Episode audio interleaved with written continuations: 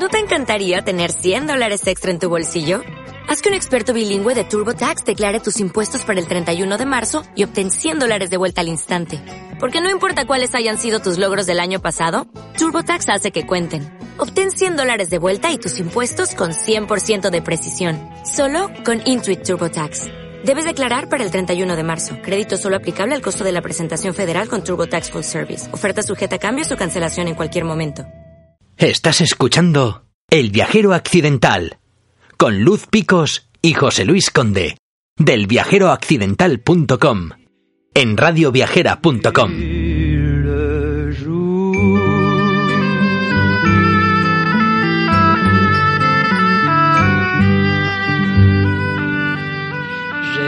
Le de l'Helvétie et ses chalets et ses.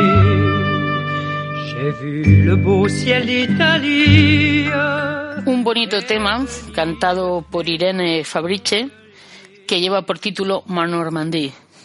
Y ahora sigamos el recorrido por la Alta Normandía.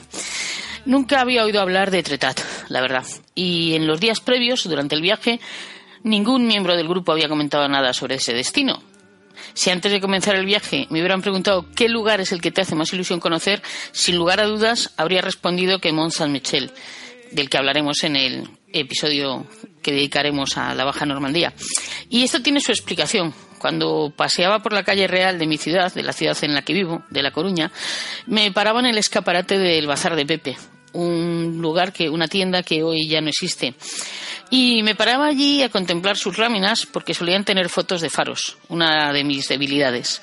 Siempre que había alguna vista de Mont Saint-Michel rodeado de mar, pensaba que un día tenía que ir a conocer ese lugar. Sin embargo, si me hubieran preguntado a la vuelta qué es lo que más me impresionó, tendría serias dudas. Etretat me resultó fascinante. Cuando salí de la furgoneta, al mirar al mar, a la izquierda me encontré el arco de Port d'Aval, también conocido como el ojo de la aguja, que, que se apoya sobre la pared rocosa y me quedé impresionada. Y eso que os aseguro que conociendo la playa de las catedrales en la Mariña Lucense estamos acostumbrados a este tipo de trabajos realizados por el mar y la, y la erosión. Pero bueno, la verdad es que la Port d'Aval, el ojo de la aguja, es una arcada de siles que ha ido siendo cavada por las olas. La aguja tiene unos 70 metros de altura, entonces resulta verdaderamente impresionante. Bueno, pues eso fue lo primero que me encontré, pero resulta que al cambiar la vista a la derecha, el arco de la Falaise d'Amont, que según el escritor Guy de Maupassant se asemeja a un elefante metiendo la trompa en el agua, tampoco tiene desperdicio.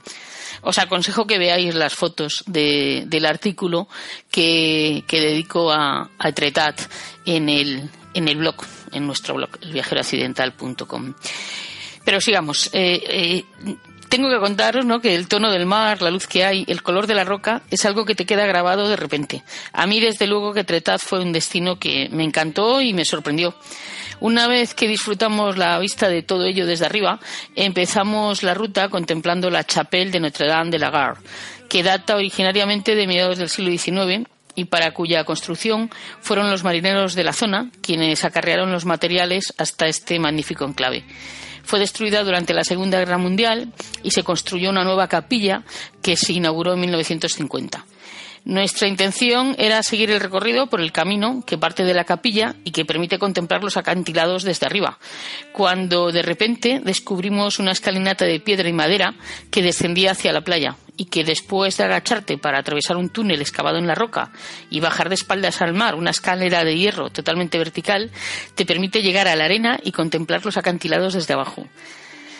Sin palabras, verdaderamente. O sea, las vistas hacia uno y otro lado, y si miras hacia arriba, la verticalidad de esos acantilados resultan impresionantes. De estos acantilados se dice que son los gemelos de los acantilados de Dover, en la costa británica, y que ello es la prueba irrefutable de que el Canal de la Mancha separó dos tierras que nacieron unidas. Hicimos el recorrido por la playa de guijarros pulidos por la erosión del mar que protegen la costa frente al oleaje y fuimos caminando hasta el pueblo. Como veréis en algunas de las fotos hubo tramos en los que tuvimos que pasar dándonos prisa para que el agua no nos alcanzara, pues estaba subiendo la marea. Ello fue posible gracias a que uno de los compañeros de viaje deshizo el camino subiendo de nuevo por las escaleras y llevando el coche para recogernos en el pueblo. y os aseguro que se lo agradeceremos eternamente, porque la experiencia de ir caminando al pie de semejantes acantilados que tienen 70 metros de verticalidad con el mar al lado no tiene precio.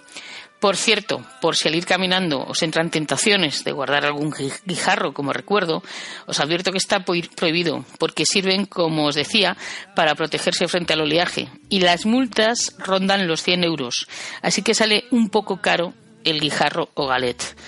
Así es Etretat, esta localidad de Alta Normandía, perteneciente al departamento de Sena Marítimo y situada en la costa de Pays de Coq, en la zona también conocida como la costa de Alabastro. Es patrimonio de la humanidad de la UNESCO y bueno, tiene un largo dique paseo que sirve de protección frente a las fuertes mareas y que también es digno de visitar y son características sus casas de tejado de pizarra. Mm, sin lugar a dudas, eh, un destino que creo que no debéis perderos si visitáis Normandía. Recordadlo y grabadlo. Etretat. Y como teníamos ganas de ver más acantilados, siguiendo en la misma costa nos fuimos a conocer los de Fecamp. La ciudad de Fecamp, otro el puerto más importante de Francia, hoy en día está clasificada como ciudad de arte e historia y vive en gran parte del turismo. Si bien la pesca de altura y costera sigue manteniendo sus tradicionales industrias conserveras. En nuestro caso nos centramos en contemplar su puerto y los acantilados, que con una altura de 116 metros son los más altos de Normandía, y desde fuera vimos el Palacio de la Destilería Benedictín, que es uno de los lugares más visitados. Por cierto, una nota a pie de página. Para los que preguntáis dónde está hecha la foto que utilizamos para algunas plataformas, en las que se ve un faro al final de una pasarela de madera, con un barco y tal, el mar. Esa foto precisamente es del faro de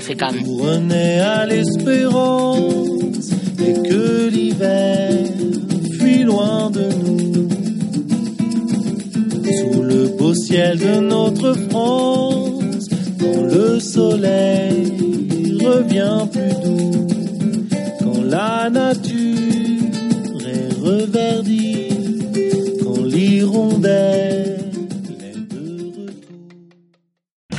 O'Reilly Auto Parts puede ayudarte a encontrar un taller mecánico cerca de ti. Para más información, llama a tu tienda O'Reilly Auto Parts o visita oreillyauto.com.